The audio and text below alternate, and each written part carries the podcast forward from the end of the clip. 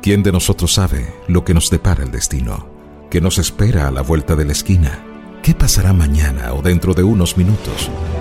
Aprende a disfrutar cada momento, a superar obstáculos, a mirar el miedo de frente y vencerlo. La vida es una aventura. Prepárate a vivirla con The Voice Coach para enfrentarlo todo. Damos entonces la bienvenida a todos ustedes. Muchas gracias por estar acá. ¿Cómo estás tú, Nelson? Muy bien, Enzo. Aquí emocionado con este tema la verdad a mí me apasiona, me gusta mucho.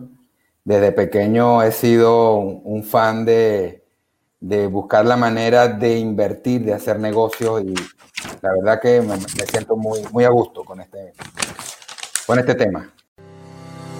Hoy nos vamos de inclusión a finanzas familiares, no solamente personales, que son importantes y las vamos a tocar un poco el día de hoy, sino que vamos a hablar también de finanzas familiares, que es el meollo del tema de hoy. Bueno, aquí el experto, más que todo eres tú, que eres, aparte eres administrador. En el caso mío, pues he tenido que aprender. Comencemos, Nelson. Ojalá que la vida tuviera un mapa, una brújula o por lo menos una guía. Pero les tengo buenas noticias, porque a partir de ahora no cuentas con uno, sino con dos expertos que te acompañarán en tu travesía. Con ustedes, el coach Nelson, especialista en psicología positiva, y el coach Enzo, especialista en motivación y liderazgo ejecutivo. Comencemos ya de una sola vez. Bueno, lo primero que tenemos que hacer para hablar de el dinero, para hablar de las finanzas familiares, es definir cuál es la relación que tenemos con el dinero.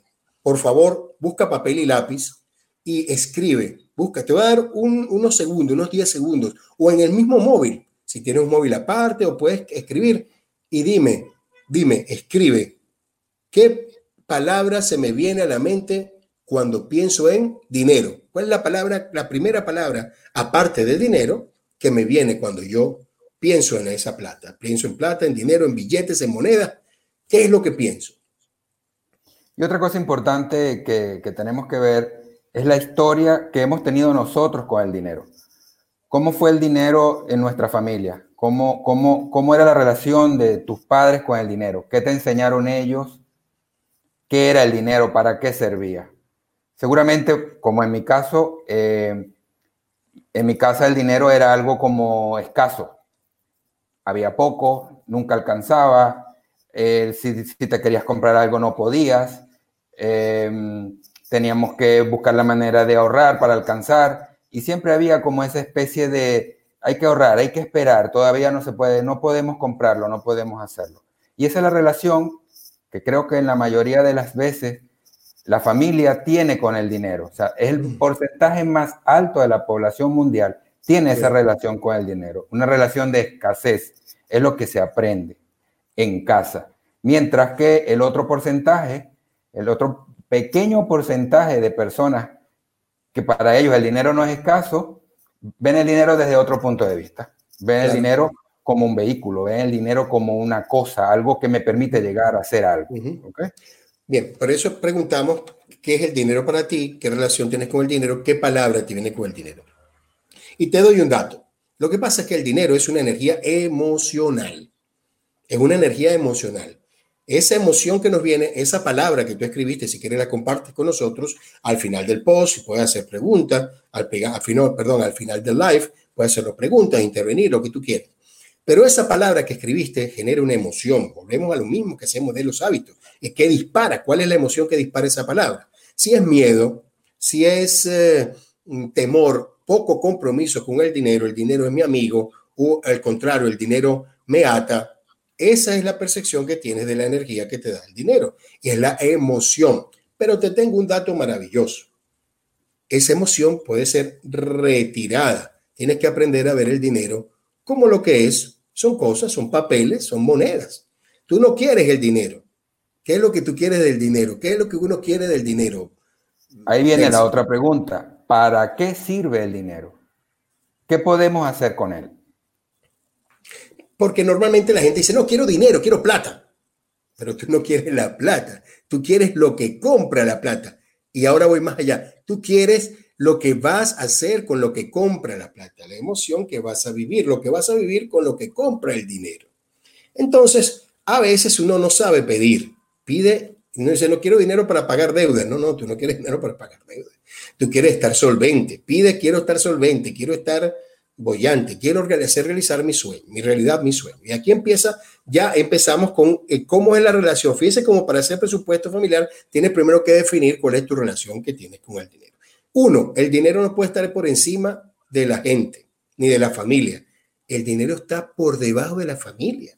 El dinero es una cosa, el bienestar de la familia es primero. Por eso es que en este momento, en, este, en estos momentos o en el momento que tú vas a fijar algún objetivo, requieres el dinero. Pero no el dinero en sí, sino lo que puedes hacer con el dinero, repito. ¿Vale? Entonces, vemos el dinero, ver el dinero solamente como un recurso. Es un recurso. No es que no, que, el dinero es una cosa, no quiero dinero. La gente que, que, la gente avariciosa, de eso creo que tú vas a hablar un poco más adelante, siente una fijación casi insana, mejor dicho, o insana por el dinero pero realmente quieren atesorar el dinero, pero luego que tienen mucho dinero, a veces no saben qué hacer con el dinero. Pasa lo mismo con la relación que tiene la gente, que yo lo dije la otra vez, hay dos tipos de personas, las orientadas al logro y las orientadas al poder. Muchas veces la gente que está orientada al poder quiere tener poder y una vez que lo tiene, no sabe qué hacer con él. Normalmente la gente que se gana la lotería es este tipo de cosas que se la quiere, quiere la lotería, no, no, no, no pide no, pide quiero con esa lotería invertirla en tal cosa, quiere el dinero como tal. Y normalmente la gente que se gana la lotería en cosa de un año o un poco más de un año ya no tiene la lotería, sean 10 o 5 o 100 millones. Porque aquí ya viene parte de lo que vamos a hablar hoy. No tiene que ver con lo que con lo cuánto ganas, sino con lo que usas o cómo lo usas lo que ganas. Porque si tú ganas 100 millones y gastas 101, ya no tienes los 100, debes uno de un millón ya. ¿Vale? Claro, ahí diríamos que cuáles serían entonces las técnicas que me permitirían administrar ese dinero que gano. ¿Cómo hago para que ese dinero rinda para mis gastos y aún así pueda ahorrar dinero? Bien, entonces serían finanzas personales o finanzas familiares. Buscar la manera de administrar ese dinero. ¿Cuál sería la primera recomendación entonces? ¿Qué tenemos que hacer? el primer, primer paso. La primera ah. recomendación que yo daría es ahorrar. Buscar la manera de ahorrar al menos el 10% del dinero que ganas. Vale. Aunque viéndolo así a simple vista pareciera difícil, pero una vez que ahorras ese 10%, te vas a acostumbrar con el tiempo a vivir de ese 90% y ese 10% lo vas a tener allí acumulándose, ahorrándose. Y otra cosa importante, hay una emoción, cuando hablamos de emoción, porque ya hablaste de la emoción del dinero, pero hay una emoción distinta cuando tú ves que ese 10% ya se ha ido acumulando y que has logrado, has tenido un logro de acumular algo para algo, y te emociona el saber de que cuando cobras, el primero que va a cobrar, porque una cosa le voy a decir, cuando cobran un sueldo, Estás cobrando, pero no estás cobrando tú, estás cobrando para pagar. Cuando cobras un sueldo y te llegan tus mil euros, tus mil dólares, tú agarras 100 dólares y te pagas.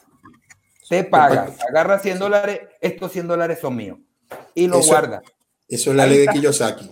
Ahí estás cobrando. En ese momento cobraste.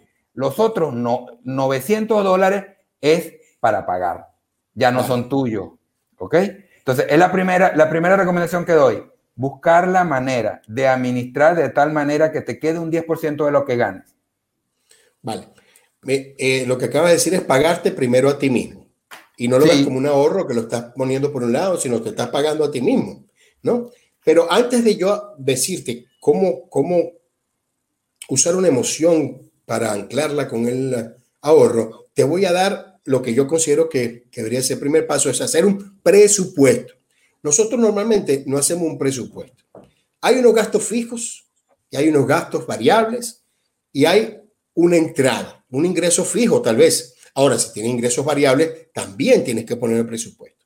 Yo te aconsejo, haz una lista, Haz una lista de verdad. ¿Cuáles son tus ingresos?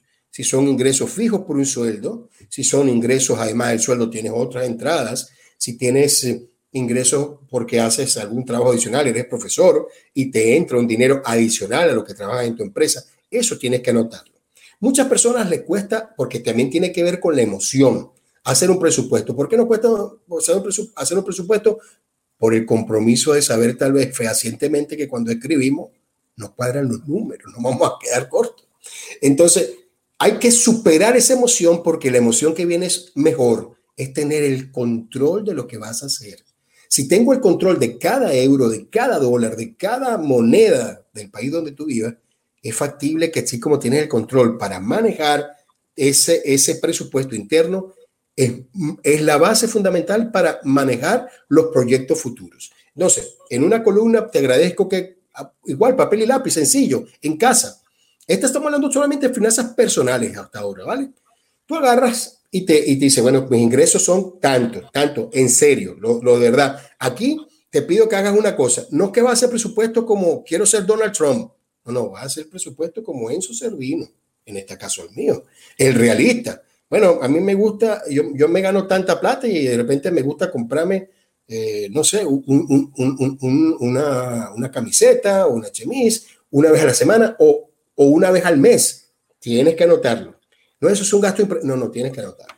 Eh, hasta eso está. Ah, bueno, me tomo, un, voy al barcito, me siento con Nelson y nos tomamos una, dos veces a la semana o casca, nos gusta relajarnos, vamos todos los días, tienes que anotar si vas todos los días, si vas una vez a la semana, etc. Esos son gastos que a lo mejor no anotas. O me tomo un café diario. Un café diario aquí es un euro. Un euro diario son 30 euros. ¿Vale? Que de repente no te lo tomas todos los días. Sustituye el café. Hay gente que no puede sustituirlo. Pero por un té que puede ser que cobren 50 céntimos. Esto es un ejemplo. Y ahí, existe una reducción. Pero lo básico es primero notar cuáles son mis ingresos verdaderos y cuáles son mis gastos verdaderos, pero del mío, no de lo que quiero hacer, sino de ahorita.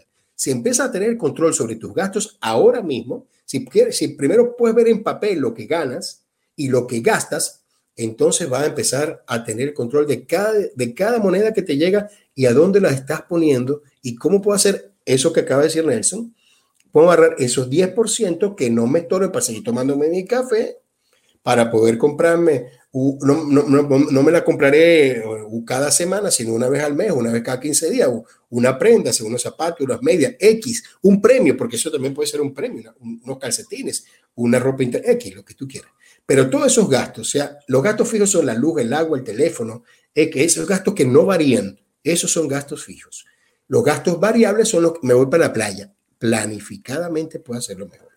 ¿Entiendes? Vamos a hacer un gasto extra porque nos vamos al restaurante. Eh, esos gastos también deben estar allí. Previstos. Si están previstos, no te van a causar ni temor ni nada de que me los, me los gasté. Al contrario, vas a saber que lo estás gastando, pero lo tienes previsto. Pero siempre realista. Entonces, la primera parte sería hacer un presupuesto. Entonces, si tomamos lo que nos acaba de decir Nelson, ahora te digo cómo ato, cómo se ata, si quiero ahorrar, porque ya está parte de la parte de la finanza. Si quiero ahorrar y, es que es necesario ahorrar para que tenga la emoción necesaria, yo te pido, te, te invito a que ese ahorro lo ates a una meta. Ejemplo, este, este ahorro, esta cajita de dos meses, va a ser para comprarle unos cauchos nuevos al coche o al carro, uh, colocarle un equipo de sonido nuevo, X, eso es un premio. Este hablamos de finanzas personales. Pero ahora entremos con esta misma fase para finanzas familiares. ¿Cómo puedo hacer esto con mi familia? Uno, tienes que ver primero que la familia es una empresa. ¿Y qué es una empresa? Una empresa no es más que una organización que se, este término, parafraseándolo, está en el libro Hacer Empresa, ¿vale? Que es que es que una una que se junta para lograr un objetivo común. Y esto puede ser fines de lucro o para lograr un, una hazaña, un reto. Esto es una empresa. Entonces, si tú miras bien cuál es tu equipo verdadero, cuál es tu primer equipo de trabajo, tu familia. Si tú haces equipo de trabajo en la empresa, no hacer equipo de trabajo con tu familia. Entonces, hay, mucho tabú de involucrar a los niños, a los jóvenes en el manejo del dinero, su error. Es bueno sentarse esposa, hijo, si tienes dos, sienta a los dos. Y hazle ver el presupuesto familiar, cómo lo estamos manejando, esa es transparencia y cómo atamos el ahorro, ese 10%, para ir de repente a, Alemania el próximo fin de año, o nos vamos para Italia, o en el caso de lo que una de las cosas que más gusta a la gente es irnos a Disney, sea a París o a Estados Unidos. Entonces, si tú atas ese ahorro a una meta, o comprarme un coche, cambiar el coche, comprar una casa, comprar un local adicional, y si lo involucras a todos, también todos van a saber que hay que hacer un pequeño sacrificio mes a mes y que ese sacrificio, escúchame bien, va a tener una recompensa. Y aquí podemos hablar de los marshmallows, mi amigo Nelson. Sí, lo importante también es ver que, que es una espiral ascendente. Cuando tú le enseñas a tus hijos que el valor que tiene el dinero, lo importante que es tenerle respeto, y tus hijos le enseñan a sus hijos y tus hijos a sus hijos, llega un momento que las generaciones venideras ya, ya no pasan por la misma situación que pasaste tú, sino que ya es otra visión. Esto lo digo porque viví una experiencia con, con la familia Bulton. Una, vez, una vez me tocó hacer una firma de un local comercial con la familia, con, con los dueños Bulton, y vino un muchacho muy joven, de 20 años, 25 años. Eh, se demoró un poco y llegó, llegó en su avioneta, como Bulton al fin, y cuando nos, cuando nos reunimos y hablamos, él me dice, una persona súper atenta, súper humilde, súper buena persona. Y nos pusimos a hablar y él nos dijo, yo ando en, en, otro tema, yo creo que se dedicaba a otra cosa, menos a firmar los locales ni bulto. Pero él dice, mi en mi familia, el bachillerato termina en administración. Todos tenemos que estudiar administración y todos tenemos poderes. De tal manera que en el momento que hay una firma y no esté el que esté de turno es el que tiene que ir a firmar. Y de hecho me dijo, me llamaron hace dos horas, yo estaba en Valencia y me dijeron, tienes una firma en Caracas. Púyalo, agarré el avión y me vine. Pero lo que quiero decir es que cuántas generaciones han pasado en bulto para que esa gente ahora, como está, no solamente son poderosos en Venezuela, son poderosos en el mundo. Tienen muchas propiedades. Entonces, es una espiral ascendente. Y si tu familia no empezó para atrás, no importa. Comienza tú con la tuya, porque esa espiral ascendente, tus nietos, tus bisnietos, tataranietos, te lo van a agradecer en algún momento. Bueno, y eso comienza con lo que acabamos de decir, es involucrar a la gente, porque esos son hábitos familiares que se traspasan de generación en generación, porque involucran a los hijos y pasan de generación a los muchachos en el negocio de la familia. Y puede ser que este negocio empezó con algo pequeño. Para las personas que no escuchan, que no escuchan en toda parte del mundo, la familia Bulton o Lord Bulton, que fue el creador, eran los dueños de Viasa, de la primera agencia, primera línea aérea que tenía Venezuela y después pasó a manos del gobierno. Pero ellos ya tienen muchísimas otras propiedades que pues en todas partes, ¿no? Y es que esto tiene que ver con la, que cómo se involucra con los hábitos familiares en cómo los hábitos familiares. Ah, bueno, pero no te preocupes. Ah, pero yo no tengo ese tipo de cosas. Hablamos, está hablando con dos coaches y sabemos, ustedes que me están escuchando, que los hábitos se pueden desaprender y aprender nuevos. Se pueden romper antiguos hábitos y tener hábitos nuevos. Y hay que empezar por lo que estamos diciendo, un presupuesto, centrar la familia, metas comunes, anclar las metas, a anclar el ahorro a metas para que ese, ese, ese ahorro pues logre una recompensa y luego podemos pasar a la parte de finanzas. Pero antes de pasar a la parte de finanzas, me gustaría que repasemos un poco, cuál, ustedes, ¿quién de ustedes ha escuchado que el dinero no me rinde? Es que, es que la plata ando sin blanca. No sé, no me alcanza la plata. No te alcanza la plata, precisamente eso es parte de las creencias que te están limitando. ¿Qué, qué haces todos los días? ¿Metes la cabeza en un, en un hueco o tienes el control real en tu mano de cada dinero, cada moneda que te llega. Si empezamos a hacer eso, no importa qué lo, si quieres más, empieza a hacerlo ahora, aunque estés eh, en el paro, la gente que dice aquí que está en el paro cuando estás despedido, aunque estés en el ERTE, porque lo bueno es que el paro, cuando estás en paro, aquí te llega algo de plata. Pues atesora esa plata, atesora esa plata y ve que puedes invertir. Incluso aquí el gobierno español te da la salvedad que si tú tienes seis meses de paro, puedes entregártelo de una sola vez para que lo inviertas en algo. Pero si antes de hacer eso, es bueno que reúnas a tu familia que, para que hagan un consenso si vamos a trabajar, vamos a vivir del paro, o vamos a buscar trabajo, o vamos a hacer un emprendimiento. Pero ¿por qué pasa esto? Porque no hablamos, no nos comunicamos. Una vez que te sientas con tu esposa, con tus hijos, y tus hijos puede ser una vez al mes, pero con tu esposa te recomiendo que te sientes semanal y encuadres y reencuadres el presupuesto. Porque resulta que de repente hiciste un presupuesto para el mercado que eran 300 euros, 200 euros, y resulta que tú día a día vas comprando un poco de jamón, que aquí se llama chacina, un poco unas salchichas, ese tipo de cosas hay que reencuadrarlas y saber cuánto hay que parar. En vez de comernos dos lonchas de queso, hay que comerse una para que rinda. Ese tipo de sacrificios son buenos hacerlos, pero se hacen a conciencia cuando ya sabes hasta dónde puede llegar, siempre con una meta establecida. Vamos a llegar que nos esos 10, ese 10% no nos hace falta, me, estoy, me lo estoy pagando a mí mismo, me lo estoy pagando a la familia, me lo estoy contribuyendo para el fin de año irme a Disney. Entonces, cuando piensas en Disney, eso es más fácil. ¿Vale? Ahora sí podemos pasar un poco a las recomendaciones. Eh, hasta ahora que hemos, que hemos dicho, primero, pagarte a ti mismo. Segundo, muy bien, muy bien. Hacer un plan de gasto. Muy bien. Un plan de gasto al un presupuesto. Al céntimo, un presupuesto. Pero lo más importante, lo primero que vas a poner en el plan de presupuesto es tu pago. Tu cobra. Pagarme, pagarme a mí, como dice Kiyosaki. Ya con esas dos cosas, en este podcast eh, es bastante. Si las haces, si haces eso, ya estás avanzando. Mucho, es bastante. ¿Verdad que sí? ¿Verdad que sí? Hay, hay otra recomendación. No te endeudes, no te endeudes. Ya, bueno, pues ya estoy endeudado. Muy bien, vas a hacer lo mismo si estás endeudado. Si estás endeudado, a un plan de pago. Habla con tus acreedores. Voy a pagar, pero no dejes de pagarte primero a ti.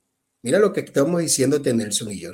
No estamos diciendo no pagues tus deudas. Al contrario, cuida tu crédito.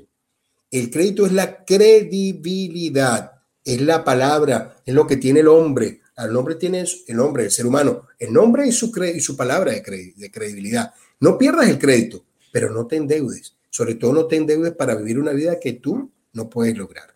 ¿Por qué? Porque nos han dicho, bueno, que compra, ya te lo ahorita y No, no, ese tipo de cosas se pueden lograr incluso con lo que acabamos de decir. Hay que esperar un poco más. Creo que estamos hablando del el ejemplo del marshmallow, que los, hay un ejemplo, hay un, lo hemos dicho en dos o tres podcasts, lo vamos a repetir, que es que ponen a dos, a, un, a dos niños en salas separadas y le dicen, aquí les dejo tres marshmallows. Si se comen solamente uno, les voy a traer una bolsa. Este es un ejemplo, era con uno o dos, no recuerdo.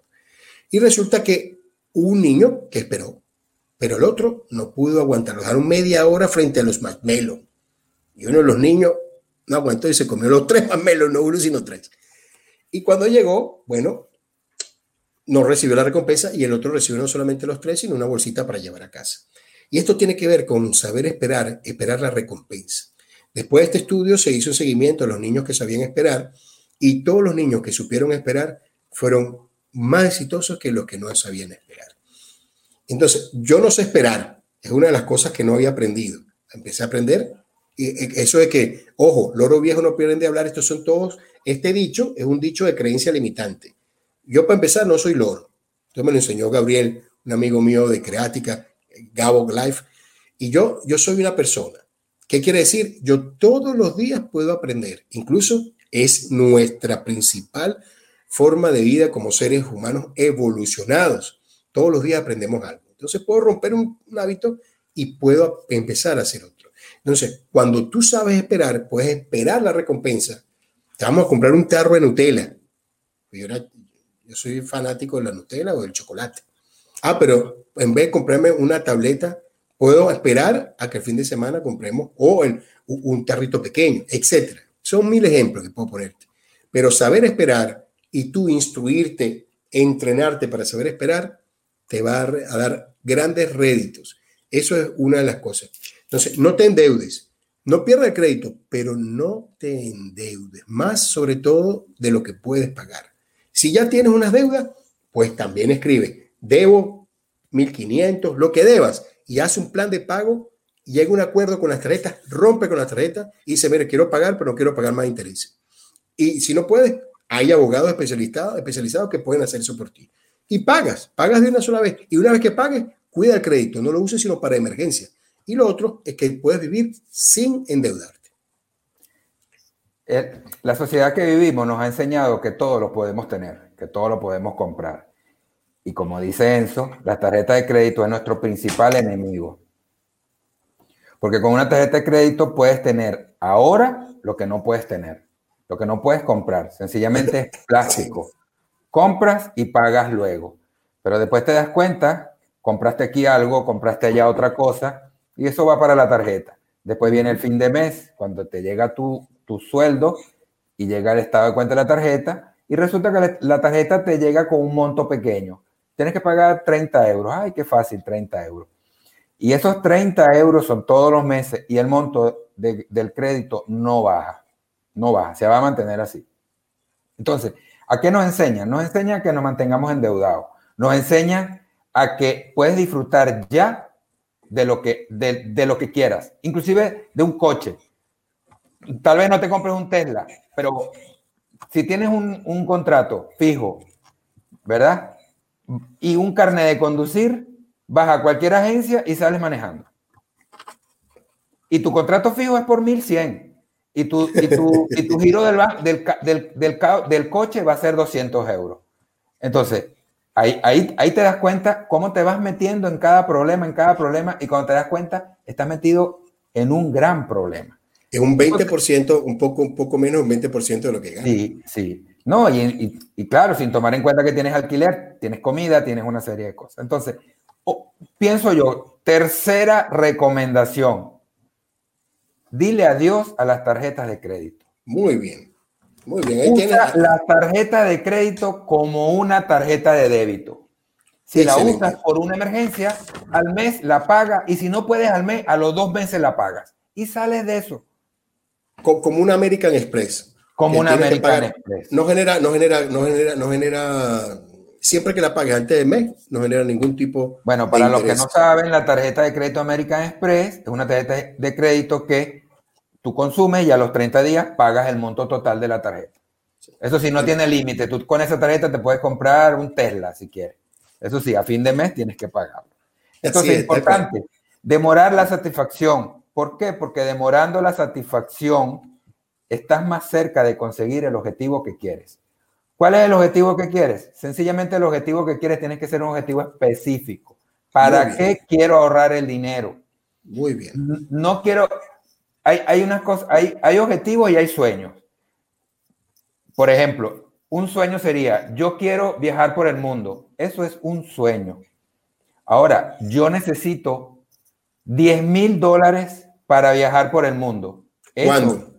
¿Cuándo? Ajá, ese es el otro. Ese es, ese es un objetivo específico. Ahora, ponle tiempo. ¿Cuándo quiero viajar por el mundo? Dentro de un año o dos quiero viajar por el mundo necesito 10 mil dólares dentro de dos años para viajar por el mundo.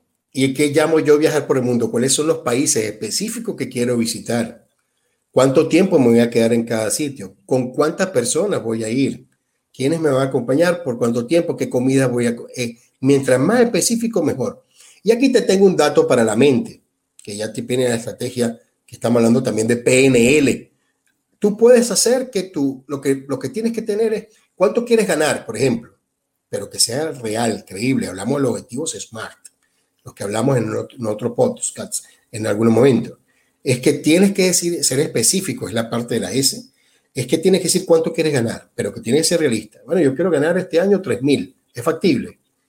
O quieres ganar 5 mil, es factible realmente. Ah, bueno, ¿qué tengo que hacer? Entonces el cerebro empieza a saber, empieza a hacer las conexiones necesarias y hacer la ruta necesaria para que esos 5 mil dentro de siete meses, un año, y dentro de dos años sean 10 mil, puede hacerse realidad. Claro, que sea alcanzable. Eso es lo que tú estás diciendo, que sea alcanzable. No puedes hacer un, un, objetivo que no es alcanzable porque además te, vas a estar ansioso con algo que no puedes alcanzar. Y además tiene que ser divisible, como lo estás diciendo. Si yo necesito 10 mil dólares en dos años y gano 5 mil dólares, ah, bueno, yo sé que a 500 dólares mensuales es estricta el ahorro, pero consigo mis 10 mil dólares. ¿Y la satisfacción cuál es? Viajar por el mundo. Y hago con mis 10 mil dólares, viajo por el mundo. Bien. Y otra cosa importante, hablando de PNL, ya que lo dice, escríbelo. Escribe el objetivo. Dentro de dos años, eh, tal fecha, quiero viajar por el mundo, visitar tales países. Debo tener ahorrado 10 mil dólares. Tengo que tener al día mi pasaporte. Tengo que comprar el boleto. Tengo que escribirlo para, porque una vez que lo escribo, le estoy dando forma. Muy bien. Lo estoy poniendo en realidad.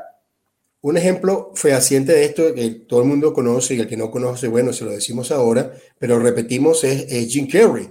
Que Jim Carrey, bueno, yo me quiero ganar 500 mil dólares cuando haga mi primera película. Claro, Jim Carrey ya era actor, se estaba preparando para eso, conocía su potencial y él sabía que eso era factible, pero le puso forma, como lo acaba de decir Nelson. Lo puso en número, en blanco y negro, y se hizo el cheque el mismo a su nombre y el primer pago que le hicieron fue 500 mil dólares por una película. Entonces, este tipo de cosas son, funcionan, pero siempre que sean realistas, porque no postan todo me va a ir bien, todo me va bien, todo me va a ir bien, si no tomo acción. La palabra sin acción es una palabra vacía. Entonces, ahora hay otra forma, porque hasta ahora hemos hablado de ahorro, pero hay otra forma de generar ingresos, ¿no? Y es que atar la meta no solamente un sueño, a, una, perdón, a atar el ahorro en solamente una meta, sino una empresa que genere dinero. Tú tienes alguna información, porque yo quiero hablar también de, no solamente de, tú tienes un, una información y yo voy a antes, de pasar, antes de pasar a eso, yo pienso que eh, es importante decir en qué ahorro, en qué valor ahorro. Particularmente recomiendo ahorrar en activos que realmente refugien valor. ¿Qué es un activo? Porque de repente es rapidito. Un activo es, es, algo que tiene valor en el tiempo y no, y no se, no se deprecia. No se deprecia. Por ejemplo, el oro. El oro es el mejor activo del mundo. El oro lo conocemos, creo que todos sabemos de lo, de lo que ha sido capaz el oro. De hecho, la moneda de papel y la que vemos por allí surgió del oro, porque antes se, se intercambiaba oro Después agarraron los, bancos y dijeron, yo te, te doy una letra de cambio por el oro que tengo en mi bóveda. Y así empezó hasta que los países y los gobiernos hicieron lo mismo. Y ahora, bueno, eso es otro tema. El oro es una manera de ahorrar de tal manera que la inflación, inclusive en moneda fuerte como el euro y el dólar, no te perjudica, porque a pesar de que compres en euro tengas euro, tengas dólares, que son las monedas más fuertes del mundo, además de la libra, eh, hay inflación, tienen inflación, se deprecia, pierden valor en el tiempo. En cambio, el oro no lo pierde. La plata también es un refugio, un, activo refugio de valor. El Bitcoin, que tanto se escucha ahora por todos lados en, las redes sociales, en, las noticias, eh, que es una moneda que actualmente después de valer un euro o 0,50 dólares, actualmente vale 9 mil dólares. Es un refugio de valor impresionante. Mm. esa sería una, la otra manera sería dólar o euro, pero mi recomendación, oro, plata o Bitcoin. Porque allí, y allí la mantengo mientras no tenga una oportunidad, una oportunidad. ¿ok? Uno ahorra para una oportunidad o para un objetivo, como tú, como tú bien lo estás diciendo. Muy bien. Entonces, Nelson acaba de decir eso, muy importante. Warren Buffett y Kiyosaki dicen que es importante tener un dinero aparte para aprovechar oportunidades. Hay un juego que yo te recomiendo que es la carrera, eh, carrera de las ratas, creo que se llama, que es de Kiyosaki. El catch flow. Sí, cómo salir del círculo de la carrera de la rata. Catch flow, que es un libro, un libro, ese fue el segundo libro que yo, yo me lo leí todo. disfruté de esos libros y aprendí mucho. Y los aplico. Me, me han ayudado muchísimo. Se los recomiendo. Entonces, y eso es otra cosa, invertir en tu formación es la mejor inversión que hay en el mundo. No existe otra inversión mejor. Invertir en ti mismo, que es como pagarte, invertir en mm, seminarios de cómo manejar el dinero, en formación económica, en cómo invertir el dinero. Invertir en ti mismo es lo primero que puedes hacer. Porque este conocimiento te va a dar poder, no solamente poder información, para poder aprovechar las oportunidades. Entonces, vuelvo un dinero, un dinero aparte que puede ir creciendo y puede ser ese 10% también, de ese 10% apartar un, dinero para poder aprovechar oportunidades. Y hay, personas que van, escúchame esto, desde en su casa, si tienes una máquina de coser, como muchas personas, mi esposa, hay, mm, hay una persona allegada a nosotros, puedes comprar materia prima económica, tela, y hoy en día, por ejemplo, hacer mascarillas y publicarla en internet, en internet, empezaste a generar un dinero adicional a tu paga normal. Eso es un ingreso, eso es ingreso por un trabajo, pero yo te recomiendo ingresos pasivos. ¿Cómo es un ingreso pasivo? Bueno, primero voy a decirte que es un activo. Un activo voy a, tomar un poco es un activo es lo que mete dinero en tu bolsillo y un pasivo es lo que lo saca. Pero hablando cuando hablo de, ingresos pasivos, es el ingreso que se produce sin que tú estés presente. Hoy en día, la parte de informática te, permite eso. Tú haces un curso, lo montas en Internet y tú estás haciendo otra cosa mientras que tu curso está generando ingresos. Eso es un ingreso pasivo, no tienes que estar presente para que se dé. Compras bajo, en este ahorro, por eso estás ahorrando para comprar, un ejemplo, un, ¿cómo se llama esta? Un moto esquí. Porque sabes que en algún lugar puedes colocarlo y alquilar el moto esquí. El moto esquí es un bien que trabaja para ti, tú no tienes que manejarlo, lo alquilas con una previsión, que eso sí se puede ir devalorando en el tiempo, pero lo, que produce puede generar que tú hagas para plata para los recambios y luego cambiar el moto aquí. Esto es un ejemplo. Eso estoy hablando de dinero pasivo. Hoy en día están las máquinas, eh, yo tengo una tía que vive en Venezuela y tiene una máquina de refrescos en Estados Unidos y ya no tiene que estar presente. La máquina traga monedas, genera los ingresos y le mandan su cheque a, pues, en dólares o al cambio de lo que sería. Esto es un ingreso pasivo. Aquí hay máquinas hoy en día que cambian la calderilla, que llaman aquí las monedas sencillas, eh, digamos los centavos, y los cambian por monedas más grandes, billetes y monedas. Claro, se quedan con un pequeño porcentaje, pero ese porcentaje que parece pequeño, a la larga, cuando suma, es bastante. Hay que pensar en dinero pasivo. Hoy en día Amazon, Amazon te ofrece la oportunidad de publicar, de autopublicar tu libro, si quieres publicar el libro, libros pequeños, libros incluso para que los niños coloreen, libros de cuentos, que tú hayas inventado un cuento, hacer los dibujos, y tú puedes publicar ese libro y lo pones en Amazon. Eso es un dinero pasivo. Hiciste la idea y la publicaste. Eso se llama de los copyright. Si tienes un libro, si eres un libro, tienes eh, eh, una presentación, una conferencia que das online que se puede dar grabada y por verla, esos son todos dinero pasivo, ingresos pasivos. Esa es otra meta que tú debes saber. Lo otro es, como dijiste Nelson, de poder aprovechar que hagas una inversión en un establecimiento que te permitan comprar acciones, que es comprar, no solamente comprar acciones de grandes compañías, que es importante, como el Bitcoin, pero también en Venezuela hay una compañía que se llama Amigos, no me están pagando publicidad, pero en Migo, en Venezuela, en la Victoria, ellos podían, daban la oportunidad a la gente que vivía alrededor en la ciudad que quería invertir podían comprar acciones de la compañía, desde poco dinero hasta una gran inversión. No sé cómo será ahora, yo, yo estoy aquí, no sé. Pero al final de año te daban tus dividendos y si tú querías retirar tu dinero completo con los dividendos, pues te lo daban. Y eso generó, eso es dinero que tú no tenías que estar en empresa ni cargando saco, ni moviendo tuercas, ni nada. Es un dinero que metiste y que luego al final de año obtuvo un rédito. Entonces, es para este dinero es aprovechar apartar un dinero para aprovechar oportunidades. Y entonces te tengo aquí la otra parte del PNL. La parte PNL es de donde enfocas tu atención, esta se maximiza. Donde tú enfocas tu visión, tu vista, tu atención, lo que ves se multiplica, se maximiza. Entonces, yo empieza a ver, a apostar por ver oportunidades. No, no, no sé dónde están. Empieza a ver. Una de las estrategias que nos daban en el posgrado, y es un posgrado en negocio, era que te parabas en una esquina y en esa cuadra tenías que hacer un estudio de qué es lo que faltaba en esa cuadra, cuáles eran las necesidades de esa cuadra.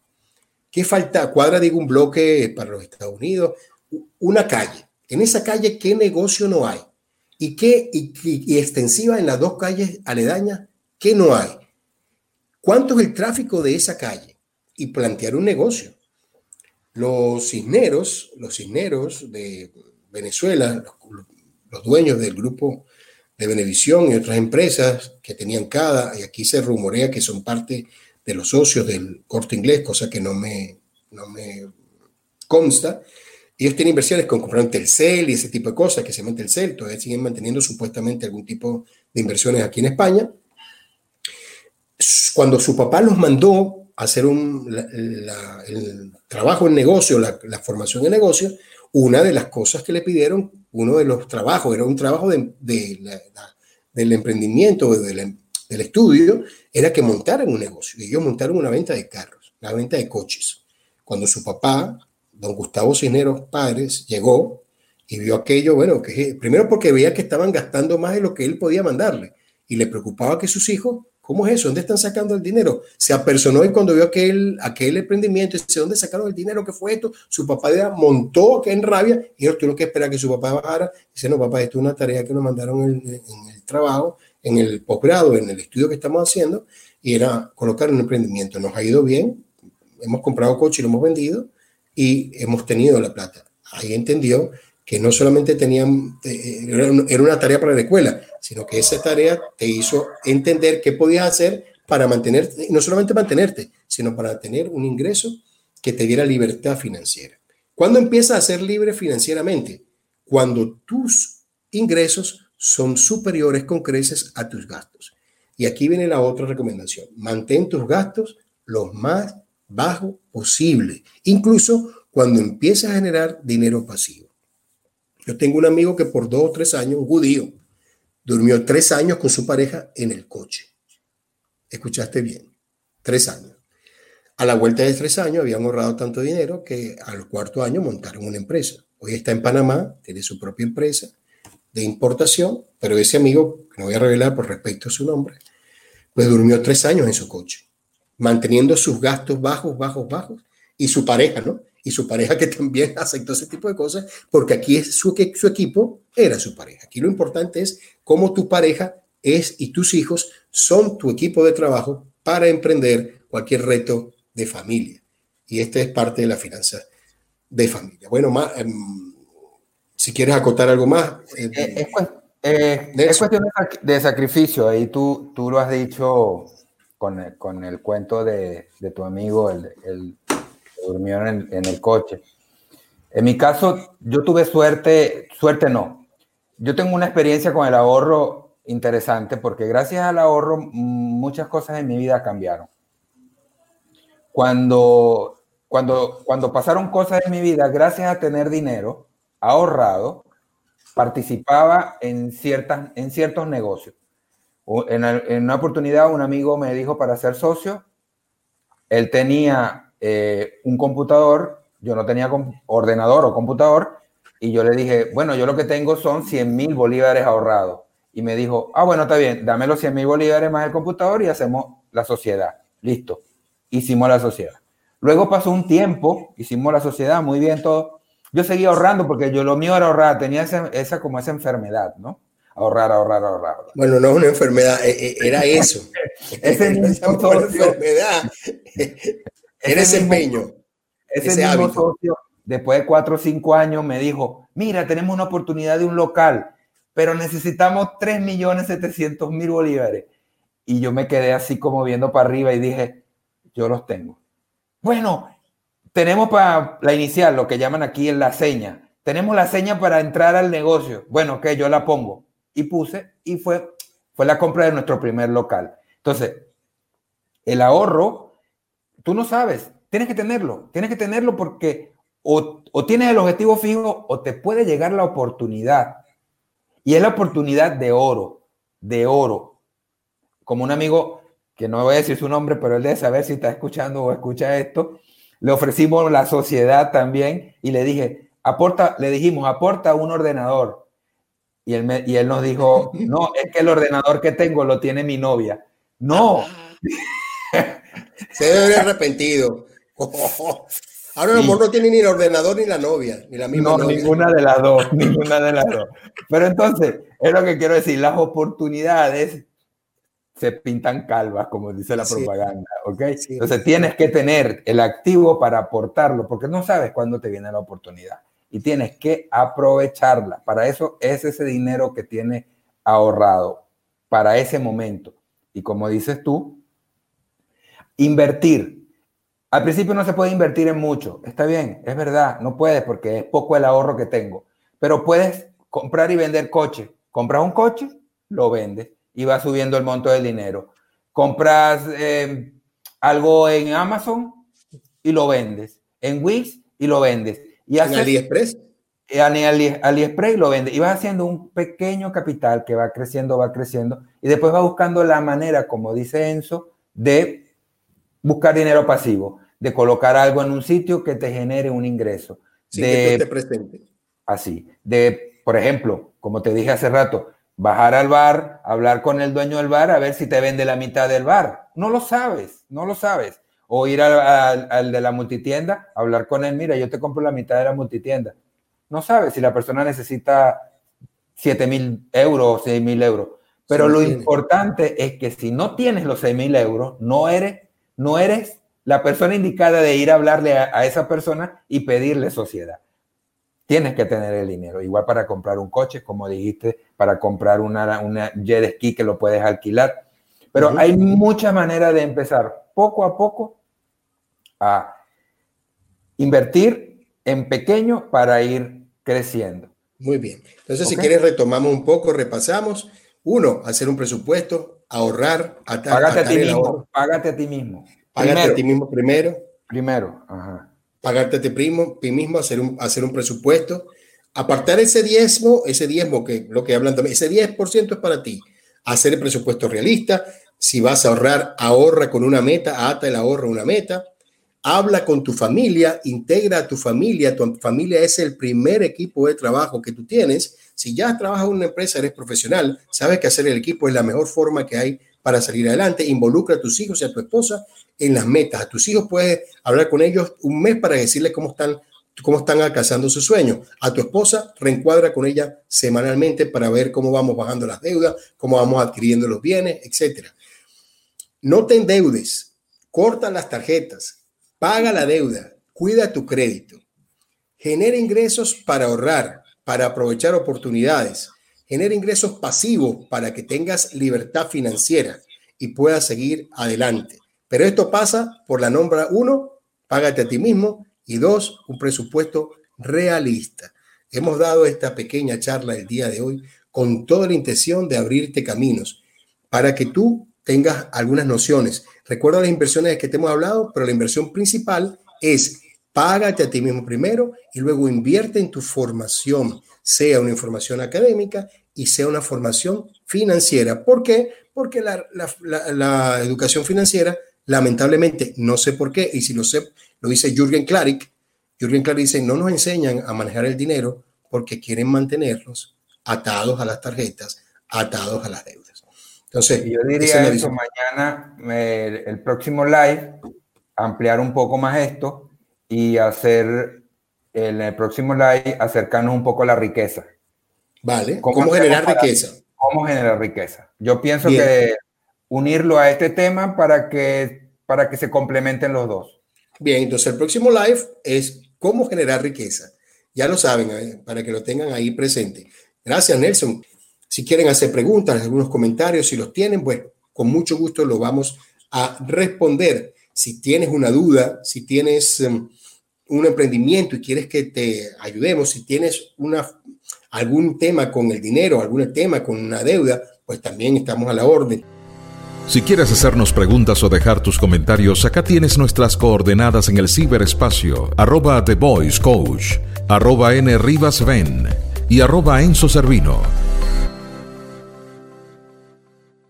Cualquier cosa pueden dejar un comentario allí y nosotros pues con, mucho placer responderemos a todas sus inquietudes y preguntas. quiero cerrar con una frase de Kiyosaki.